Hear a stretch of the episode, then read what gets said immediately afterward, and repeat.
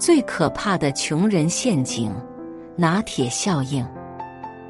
金融顾问大卫·巴赫讲过一个故事：一对夫妻习惯每天外出的时候，一人喝一杯拿铁。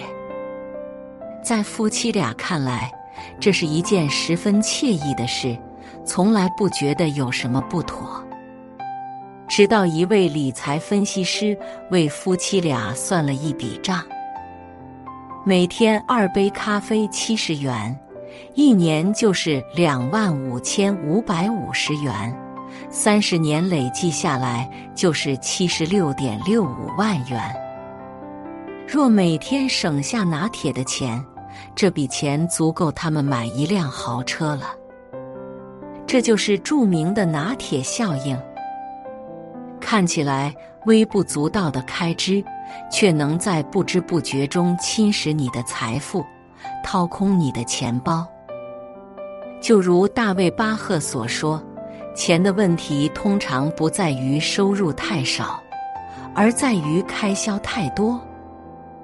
一礼拜三五次的奶茶咖啡，办了却没去几次的健身卡，廉价劣质好看的首饰。”视频里推荐的生活神器，首月只要九点九的长期续费 VIP，这些看起来毫无负担的消费，日积月累就足以让你陷入贫困。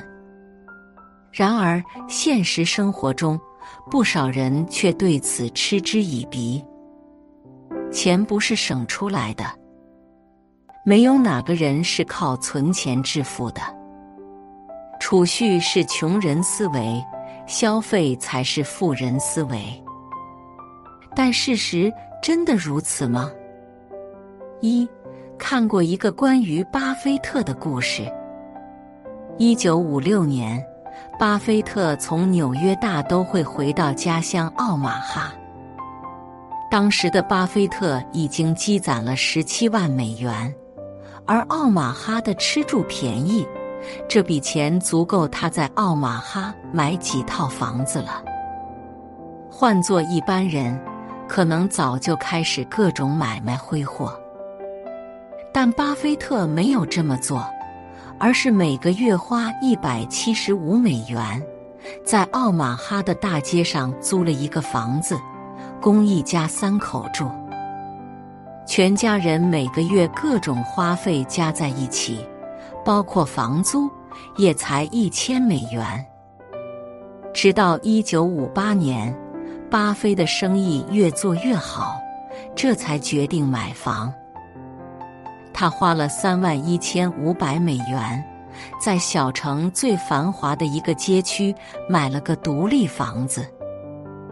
但对于这笔开支，巴菲特却认为十分浪费，还给新家起了个名字。叫巴菲特的蠢事，在他看来，自己完全可以将这些钱储存起来进行投资。按照复利计算方法，平均每年的投资收益率有百分之三十左右，只需十二年时间，他买房的三点一五万美元就能增长到一百万美元。替哈维·艾克尔斯说：“有钱人有钱，是因为他们会像有钱人那样思考、行事和储蓄。他们注重存钱，而在消费上却比任何人都抠门。”李嘉诚吃饭连两片西红柿都不浪费，台塑集团王永庆一条毛巾用了二十七年。台湾首富郭台铭办公室的桌椅用了十几年才换。一个人控制消费的能力，才是了不起的定力。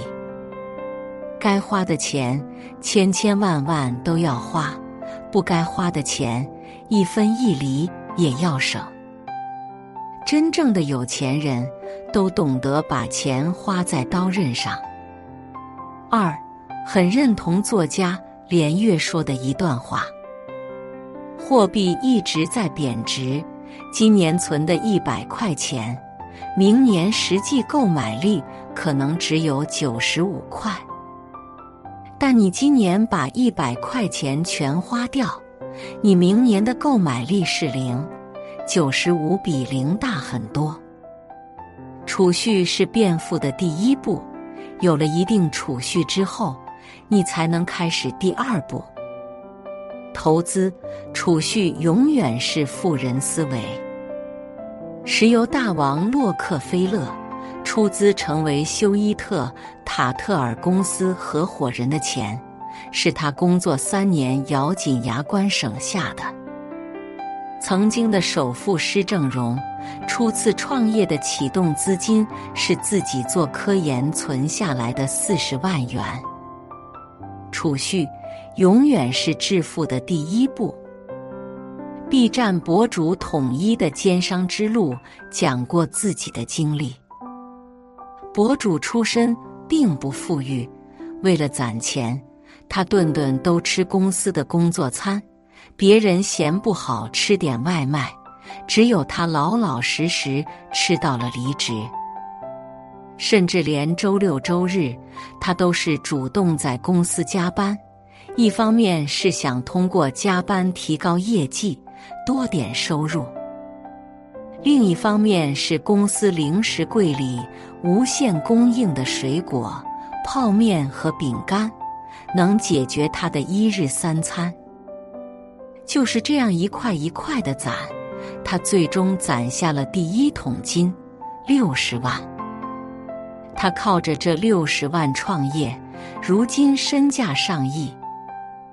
这世上少有天生富人，多数人拥有的财富，也不过是自己一笔一笔攒出来的。当你有了足够的积蓄，才能有自主选择的能力。看过一个视频，日本人坂口真一刚满五十一岁就从公司辞职退休享受生活了，因为他已经存够了一亿日元，相当于六百三十万人民币。坂口每年收入只有四百五十万日元，而日本男性平均的年收入为五百四十万日元。他甚至处于平均线之下。对此，坂口解释道：“我并没有刻意省吃俭用，也从来不亏待自己。我只是尽量减少浪费，不过度消费、奢侈消费。其实正常生活用不了多少钱，一个月生活费十万，一年一百二十万。”年收入减去开销，每年可以轻松存下三百三十万，三十年不知不觉就存了一亿。对于普通人来说，钱真的是靠攒出来的。当你拥有的财富越多，生活的危机就会越少，选择的权利就会越多。无论何时，会储蓄。才是真正的富人思维。三，巴尔扎克曾说：“对于浪费的人，金钱是圆的；可是对于节俭的人，金钱是扁平的，是可以一块块堆积起来的。”以下三个储蓄的小建议送给大家：一、每日记账，做到支出有数。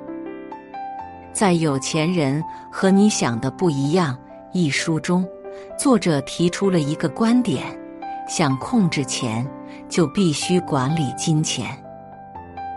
而管理金钱的第一步，就是养成记账的习惯。如果你觉得记账麻烦，可以下载专用的记账啊，用 Excel 表格或者微信记账本页面的记忆笔。无论消费大小，把它记录下来。当你明白了每一分钱的去处，自然能更好的堵住出口，守住自己的钱袋子。二年底复盘，避免拿铁因子。看过一句话：没有复盘的记账是无意义的。很多人觉得复盘难，但关键的就几步：分类、剔除、整理和规划。将上一年的消费进行分类，砍掉不必要的拿铁因子，明确下一年的固定支出，自然能把钱花到正确的地方。三、强制储蓄，先存钱后消费。